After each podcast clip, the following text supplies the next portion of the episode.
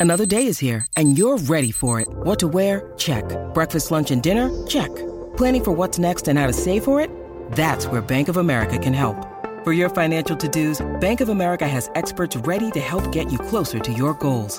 Get started at one of our local financial centers or 24-7 in our mobile banking app. Find a location near you at bankofamerica.com slash talk to us. What would you like the power to do? Mobile banking requires downloading the app and is only available for select devices. Message and data rates may apply. Bank of America and a member FDIC. Todo aficionado al cine de terror sin duda recuerda a una película que hizo historia en ese género.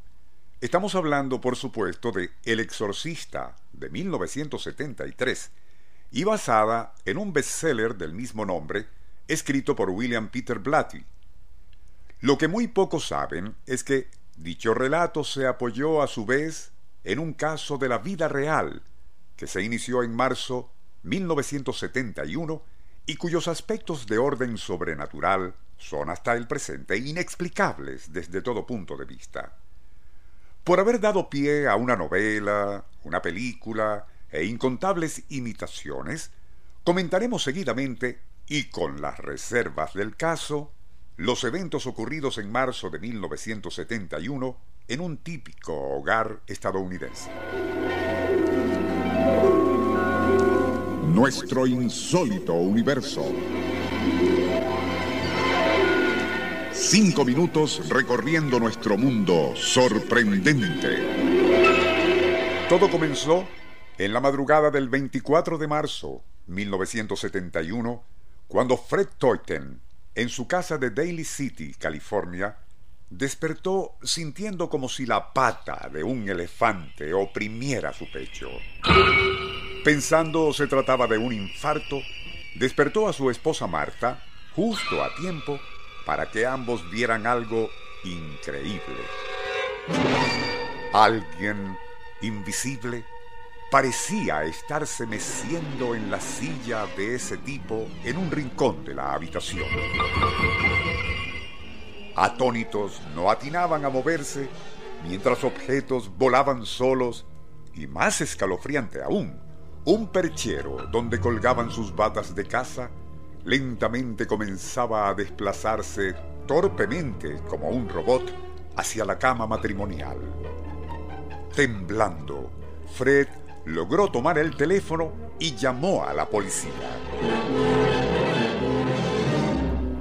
Poco después, y tras haber inspeccionado la casa y sus alrededores, las autoridades se retiraron, concluyendo que se trataba o bien de tragos en exceso, sin descartar del todo elementos alucinógenos. Consultado un psiquiatra por el matrimonio, les fueron recetados tranquilizantes y terapias de grupo. Pero las inexplicables manifestaciones prosiguieron aún delante de testigos, por lo que Fred, siendo católico, acudió al cura jesuita Karl Patzal. Este si bien al principio opinó que todo podía explicarse racionalmente como histeria, sonambulismo e incluso síntomas del síndrome Tourette, aceptó convivir con la pareja durante varios días para estudiar más a fondo la patología. Cambiaría de parecer cierta noche cuando él y Fred vieron a Marta tendida en el piso de la cocina, cuerpo rígido y el rostro con ojos muy abiertos, una máscara de terror. Pero aquello no era lo más impresionante, sino que, oscilando acompasadamente sobre su tórax, rígido como una tabla, se encontraba la silla mecedora vacía.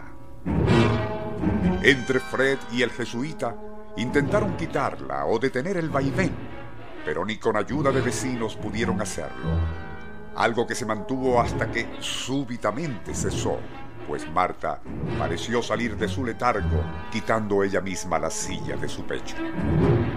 Razones de tiempo impiden ahondar en detalles aún más extraños e incluso repugnantes, y bastará decir que el padre Patzal, tras pedir la autorización correspondiente, dio inicio al rito de exorcismo. Estos se prolongaron por casi dos semanas y no fue sino hasta el primero de abril 1971 que los supuestos demonios optaron por desalojar la casa y cuerpo de Marta Toiten, en cuyo torso, por cierto, quedaron como evidencia de las travesuras satánicas marcas violáceas impresas allí por los vaivenes de aquella mecedora infernal. Tan inexplicable como traumática repetición de eventos paranormales parcialmente filmados en 16 milímetros por Jonas T. Perry, un aficionado, en estos días nos parecerán insulsos y hasta risibles, comparados con lo que muestra actualmente el cine, TV por cable e Internet.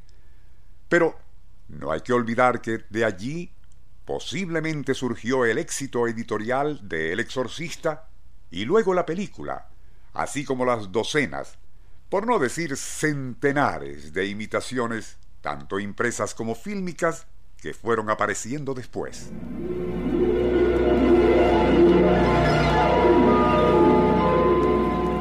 Nuestro insólito universo. Email insólitouniverso.hotmail.com Autor y productor Rafael Silva. Apoyo técnico José Soruco y Francisco Enrique Mijares. Les narró Porfirio Torres.